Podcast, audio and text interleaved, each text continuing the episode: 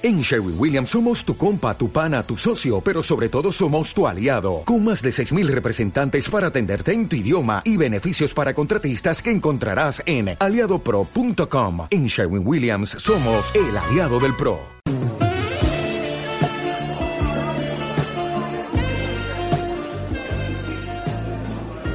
¡Abrimos el minibar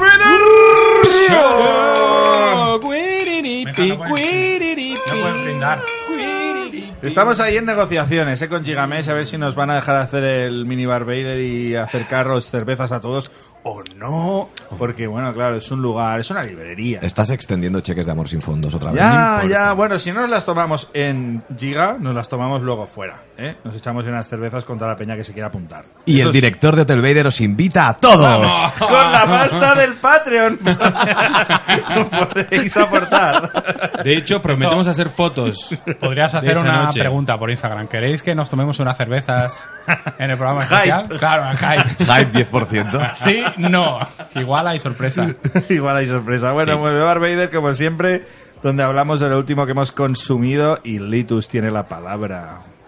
Pues como he prometido en las noticias... No, vengo a hablar de... Actualidad. del- del- de- no, ahora no. Ahora Actualidad. mini- minibar. Más, rápido. no, no mola minibar. Has de hacer una M ahí. Minibar. No, no mola tanto, me mola más actualidad. Actualidad. Vale, va. Parchís, fui al, al preestreno de- del documental de Parchís. Y, hostia, me moló mucho. Realmente me moló mucho. Sí que es verdad que entiendo que la gente en el tráiler no se acabe de ver, pero sí- hemos de decir que mm, si se ha llegado a producir este documental es porque se pactó con todos los exmiembros de, de la banda el tratarlo de un modo elegante y educado. Eso no quiere decir que no salgan cosas que molen. O sea, la chicha, la, la parte... ¿Hay droga, Iner? La parte oscureta. Pero yo sé de buena tinta que hay cosas que no se cuentan. Tampoco las voy a contar ahora. Hay cosas que no se cuentan en el O documental. sea, hay, hay niños con jeringuillas. No te voy a decir ni que sí ni que no. A ver, no te... Haremos las No. preguntas por separado. No. ¿Hay jeringuillas? ¿Hay niños? sí.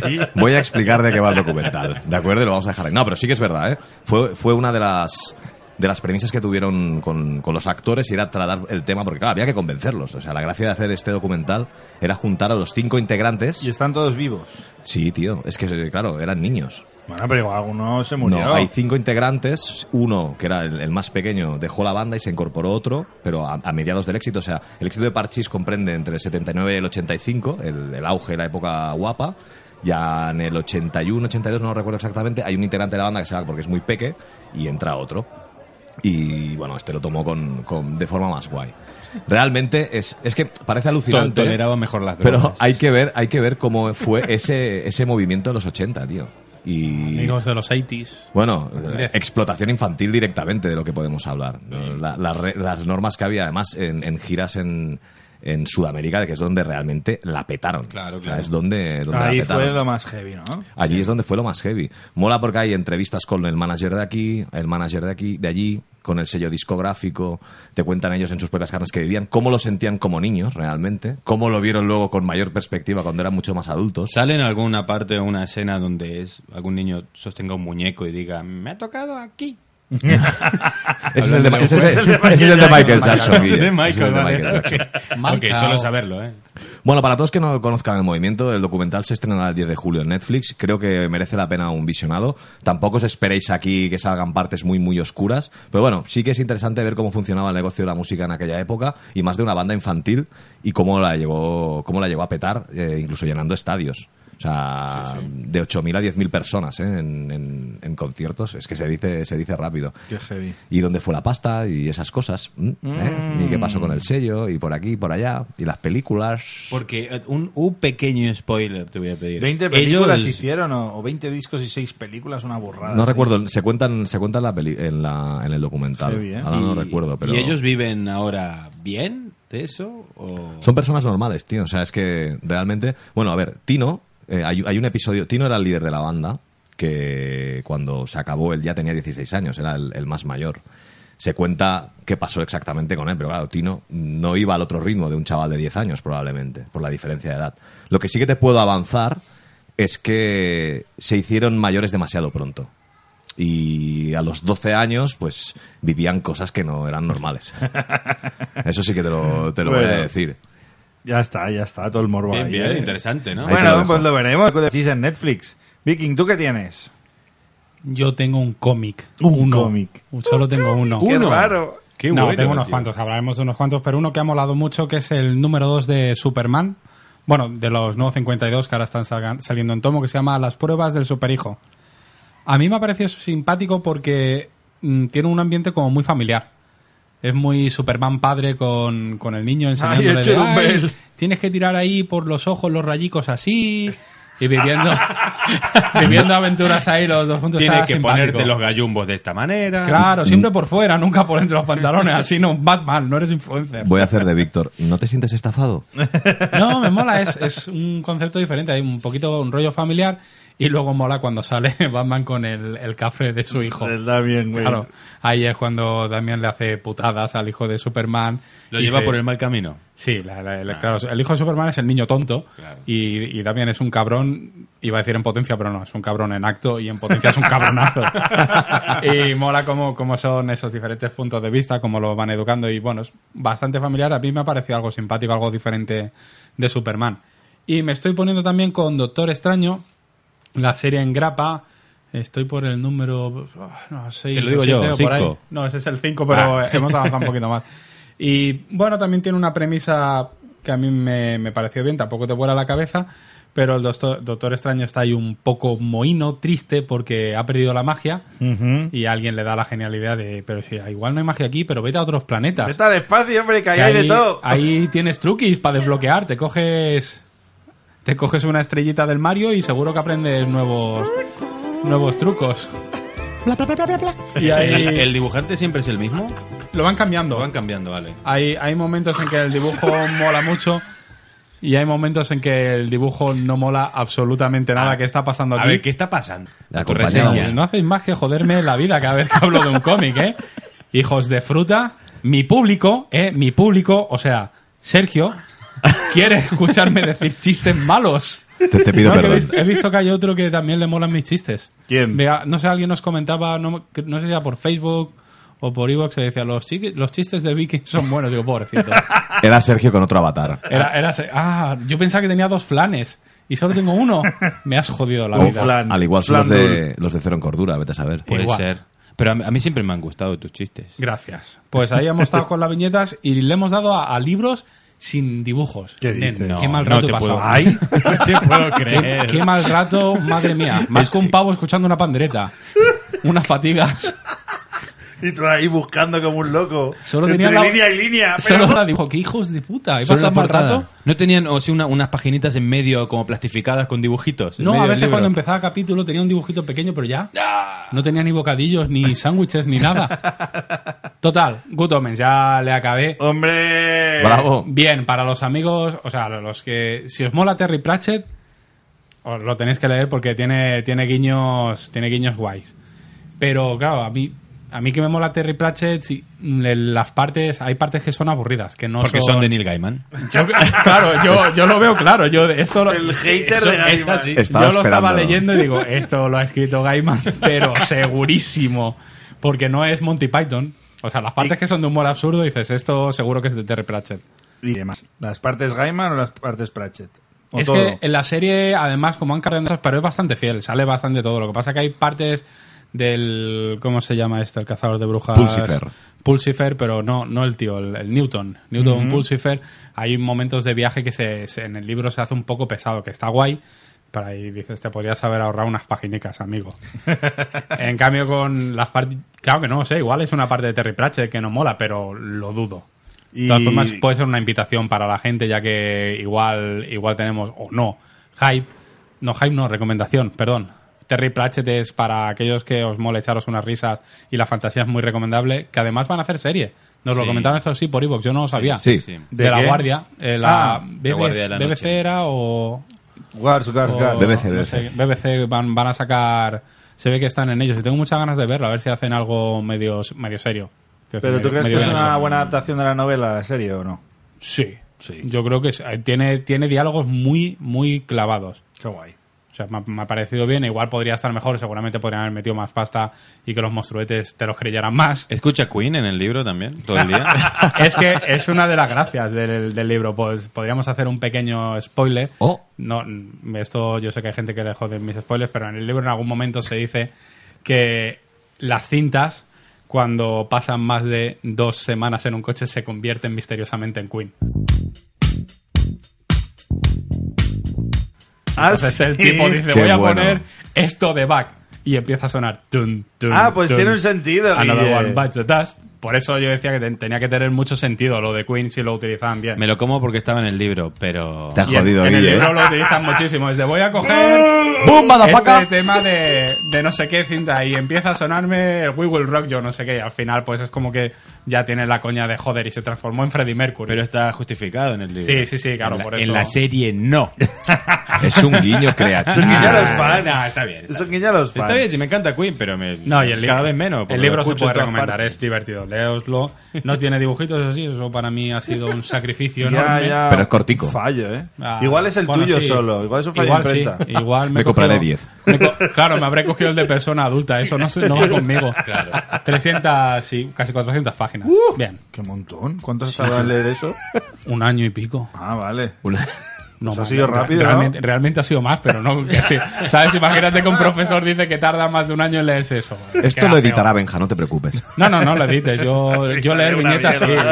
leer libros ahí que no hay dibujos ni nada. Eso es de gente culta y cultivada, no es mi rollo. No, no. Hostia, qué, qué miedo. Yo me llamo Ralph. Guille, ¿tú qué? Bueno, yo lo que he consumido, he, he consumido algo hoy mismo. Uy. lo digas. Ah, hombre, hombre. Eso no, sí, Guille. Sí, cuéntalo, cuéntalo. Ah, Hombre, sí, hemos, vale, vale. hemos tenido la suerte de asistir a la premier eh, aquí en Barcelona de Spider-Man 2, lejos de casa, Far from home. Far From Home, ¿vale? Ya están los ingleses. Película de Marvel la que vida. continúa de alguna manera Endgame, Ujú. eh, porque ya saben todos que Spider-Man va a ser un poco el buque insignia ahora de los Vengadores y de todo el, el UCM a partir de ahora. Nuevo Iron Man. Nuevo, así, está llamado a ser el nuevo Iron Man.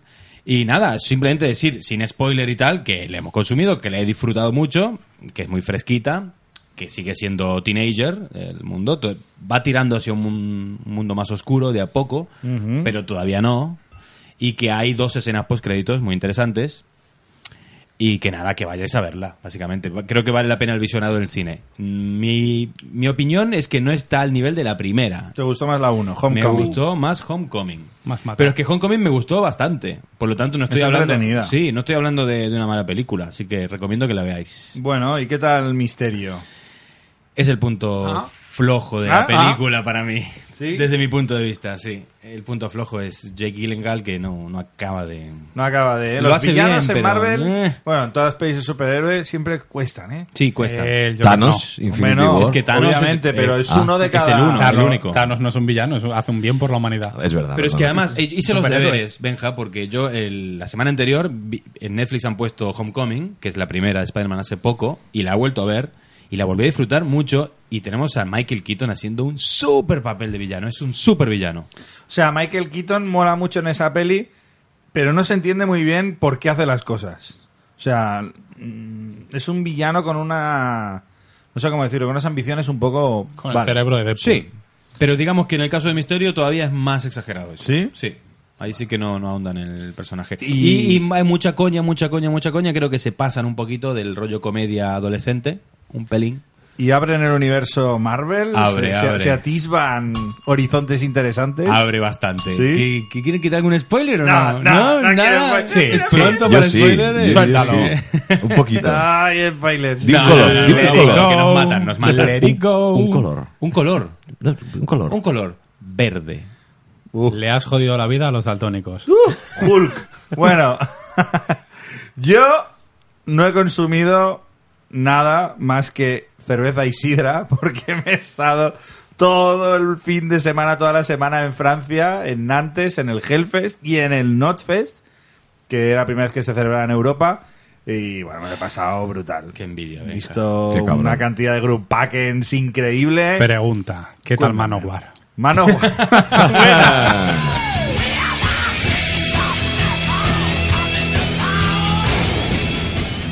Manowar no tocaron en el Hellfest. O sea, había una polémica ahí que flipas, porque nos levantamos el viernes por la mañana, primer día del Hellfest, ya había pasado el Notfest, y dice Manowar que no viene. Eh, pero con sus huevos toreros, Con eh, que sus estaban ahí huevos y dijeron, para atrás. Sí, sí. No. Que tenían, Back to America. tenían la hora más guapa de todo el festival, el main stage para ellos, una hora y media de Volaken y, y bueno, al Hellfest le jodían la vida, porque era una hora y media que no iba a haber música, entonces, bueno, sí en otros escenarios, pero no en el escenario principal.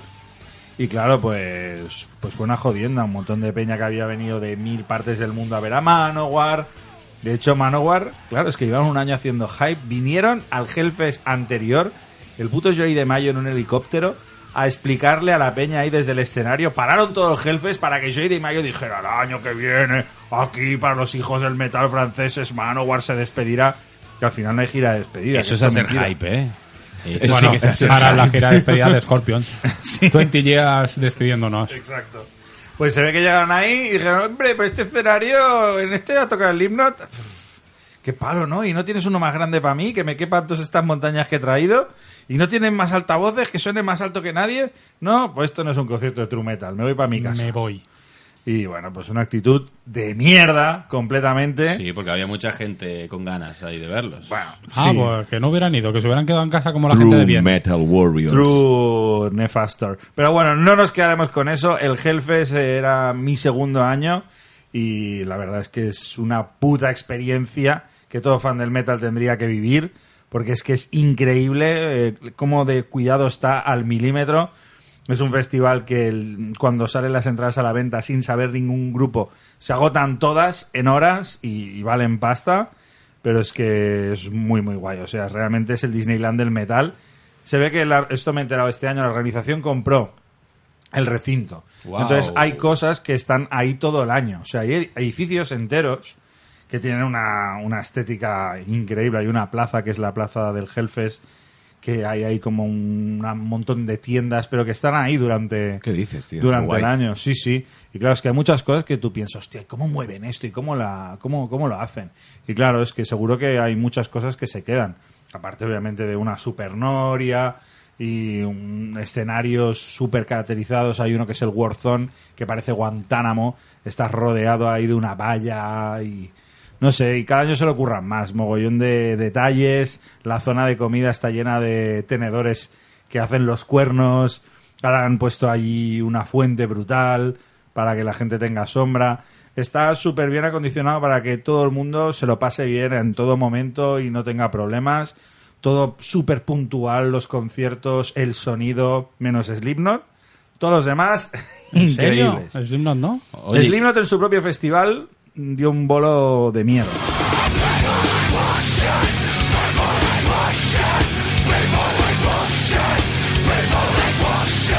Un sonido muy malo, actitud bastante pobre, ¿Sí? el raro, mm, la gente, todo el mundo muy frío, no conectaron nada con el público, fue un concierto raro.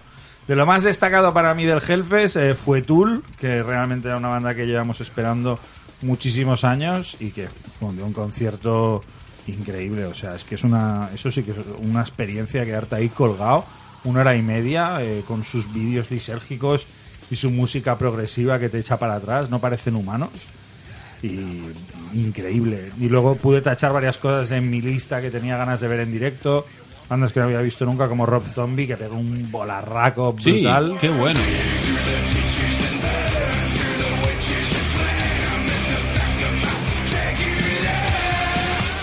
Rob Zombie, pero muy, muy bien. Qué bueno. Y mira que Monse lo había visto anteriormente y ella me dijo que le había visto un directo un poco flojo y incluso otros compañeros que lo habían visto más veces se quedaron muy sorprendidos con este concierto porque fue pura adrenalina, todo temazo súper bien ejecutado. Liner Skyner, ver Liner Skyner en directo me gustó mucho, no es una banda fácil de ver. ZZ Top también lo hicieron súper bien. Luego bandas de más tralla, yo que sé, Cult of Luna, pues hay una tralla brutal. Cabe alerta que con nuevo cantante. Muy guay, muy guay. Claro, son cuatro días, tocan más de 150 bandas, son seis escenarios. Y no paras, estás todo el día cansado, porque cansado, pero ves una cantidad de bandas increíbles y que a veces estás tan petado que te pones ahí a la sombra a echarte una siesta y ves en la pantalla, joder, pero es que está tocando Anthrax ahí y, y Slayer ahí, pero es que me da un palo levantarme que me quedo aquí tirado. o sea, es como surrealista. Vaya perrango. Opulencia, ¿no? Opulencia Opul- musical. Sí, sí, Opulencia. Stendhal, tío. Stendhal. Y bueno, muchas decepciones también, ¿eh? Podríamos rajar de Kiss, podemos rajar de Slash, podemos sí, rajar rajemos de Slash, Kiss. Slash, sí. Rajemos mal. de Kiss, por favor. Mal. Whitesnake, mal. White Snake. Def Leppard, mal. Bueno, es que ya está. Pero Whitesnake hablando- ya fue mal son nombres. en hacer Pues dos o tres sí, Rockfest, fue, fue lamentable. Lo ¿eh? vimos, Trivium lo vimos juntos. Fue Trivium muy mal. lamentable. Mucho. Trivium mal también, eh, yo qué sé. Pero bueno, te quedas con las bandas bien. Muy bien. con las que he disfrutado. Yo la verdad es que os recomiendo muchísimo. O sea, eh, cae lejos, eh, es un gasto económico porque encontrar alojamiento ahí es, es complicado, se llena, pero vale muchísimo la pena. Es una experiencia muy, muy guay. Oye, ¿cuándo salen las entradas del siguiente? Normalmente sale en, en octubre. O sea, ya. Sí. Chicos, hay un botoncito en Evox que es darle dinero a esta gente para que vaya, para que se paguen las drogas. Dale. ahí. Es muy, muy guay. Vale Benja, tengo muchísimo una la pregunta pena. para dime, ti. Dime, Me corroe. No puedo vivir sin saberlo. ¿Seguís- ¿Seguiste alguno de los consejos que dimos para festivales? Sí. Confiesa. No, no cagué ni una sola vez en el festival. Bien. Conseguí. Macho, ah, mira, dimos tú. Anguizas que tocaron en el Rockfest. Es verdad, eso me interesa. Bien, ¿Qué tal? bien, sí, sí, la banda de Blind Guardian y Ice Earth, que repasaron ese disco homónimo que tienen. Bien, a mí me gustó cuando tocaron temas de Demons and Wizards. Sí, tocan, pasa- tocan un par, ¿no he visto? Claro, luego tocan temas de Blind Guardian y Ice Earth, es como, bueno, para esto ya veo la banda. Pero bueno, bien. Se movía algo en cantante, no, ¿no? Sí, sí. eso es breaking ¿Sabes news, lo que pasa actualidad. también en el Hellfest? Que la- la- las bandas saben que es el Hellfest. Entonces, Menos Manowar. que son un poco cortitos. se ponen mucho las pilas. Notas que están ahí compitiendo con todos los demás y que es un festival muy, muy importante y lo dan todo. Se, no- se les nota que están ahí como O esforzándose. sea, se está poniendo como uno de los más importantes bueno, de Europa. de Europa a nivel, o casi a nivel mundial, Sí, ¿no? y del mundo. Se ha o sea. comido al Backen. Yo creo que sí, yo creo que sí. También hubo bandas de rock sureño muy guays, ¿eh? Yo os recomiendo mucho Ah, gusta Blackberry mucho. Smoke, para mí fue uno de los mejores bolos de todo el festival. Y estaban los Eagles of the Y Metal Clutch, también. tío. Clutch, Clutch se dieron un bolazo. Yo ya tengo tickets. Buah, tío, brutal. Sí, el mejor bolo que les he visto, ¿eh? El tío, Sí. una energía, toda la banda, súper bien. El Hellfest mola eso, que hay muchos estilos. O sea, puedes ver eso rock sureño, puedes ver hincharte a ver hardcore y punto, el que quieras. Eh, sí, de hecho, vi una banda que te gustaría, Litus No Fan At All. Sí, hombre, Eso lo he visto, bueno, tío. Hombre, ador. claro, tío. Unos míticos. Sí, sí. Claro.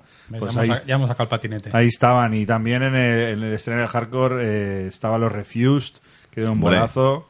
Muy guapo. Y luego, si quieres hincharte a black metal, estaban Cradle of Fear, estaba ¿Quién quiere hincharse King- a black metal? King Diamond, eh, Behemoth, Emperor. Uf. hasta Peña también tocó. Eso Death- hace llorar al niño Jesús. Death Metal por un tubo, Cannibal Corpse, etcétera. Y luego, pues también muchos Stoner y muchos Luch, pues lo que comentábamos. Bueno, Graveyard, Fu Manchu, etcétera, ¿no? No, es que vaya cartelaco, eh, No, tío. no, es que no te la Es que, acabas. Y luego están los dos main stage donde van las bandas pues principales. Y bueno, pues ahí es donde hay más peña, pero está muy bien acondicionado. Aunque hay mucha gente, puedes ver el concierto desde muchos lados. Y, y con tanta oferta, ¿te da tiempo a disfrutar? Sí, ¿Sí? Lo, lo que picoteas. Vale. Sí, sí, va siendo aquí, allá es. Hay que tomárselo así, como un picoteo, Sí, ¿no? Como una no- degustación. No, puedes verlo todo porque las energías no te dan. Y tienes que saber administrarlas un poco. Pero tienes muchos sitios para descansar y eso está muy bien. Hay un bosquecillo en medio del festival que Qué da, guay, da claro. sombra y te permite estar ahí relajado. Y el ambiente es muy bueno. No ves ni peleas, ni muchos borrachos. Yo- Todo el mundo está de muy buen Me rollo. gustaría recomendar a los organizadores de festivales de nuestra patria que se den una vuelta por estos festivales, que, que, ac- que acudan, que vayan a estos festivales por- y que aprendan cosas. El Resurrection lo hace, ¿eh? O sea, Bueno, de hecho, el- el, es el hermano pequeño de Hellfest. Sí, en general sí. Y él, él el creador, un- su, su máxima obsesión, por decirlo de alguna forma, él va cada año a Hellfest y, y ha traído muchas cosas de Hellfest. por eso, pero que, lo hagan todo, lo de los grandes también, que, que lo hagan un poco más. porque es importante que la gente esté bien, cómoda, es que si no es... Y bueno, y este año eh, tenían este reto a superar, ¿no? Ha anulado Manowar, ¿qué hacemos? Y lo hicieron con mucha elegancia. Consiguieron que una banda que había actuado el día anterior en el Notfest, Sabaton, volviera a actuar en el Hellfest y con, con toda la maquinaria, ¿eh? O sea, el escenario, un coro de 30 tíos. Y bueno, pues fue una banda parecida en estilo. Manowar y Sabaton, pues quieras que no, tiene un público parecido. Al final, eh, Sabaton, eh, lo que pasó es que el cantante no estaba en condiciones de cantar y tuvieron que cantar los guitarristas. Claro, porque él pensó que había terminado de currar y se, pegó a la las fiestas. Y al día siguiente. ver, es que sois mala gente, que, que lo dio todo en el concierto y se Claro. quedó sin voz para Claro. después, Sí, claro. No, cabrones. no, y, Sí, y sí, lo dio todo también al día siguiente, pero bailando, porque cantar no cantó nada. Dijo, "Eh, que canten esto, les enganchaban las letras en el escenario. Buenísimo, divertidísimo. Lichus es muy fanboy de, de Sabaton. Soy más Mon- fanboy de Manowar, lo he de decir. Voy a reconocerlo a los cuatro vientos. Sé que seré odiado. Pues Muy bien, empieza- Pero realmente, realmente a odiarlos porque es que son muy capullos. Pero, pero. Pero molan. eh, pero es que es Manowar, coño. Other bands play. True Metal Warriors. Bueno, va. Nos vamos con un tema de Sabatón, de este mini Venga, va, Bar va, va, Vader, sí. que ellos sí que se lo curraron. Por ellos, claro que sí. Cerramos el mini Bar Vader y nos vamos a jugar a echar unos dadetes con Role Player.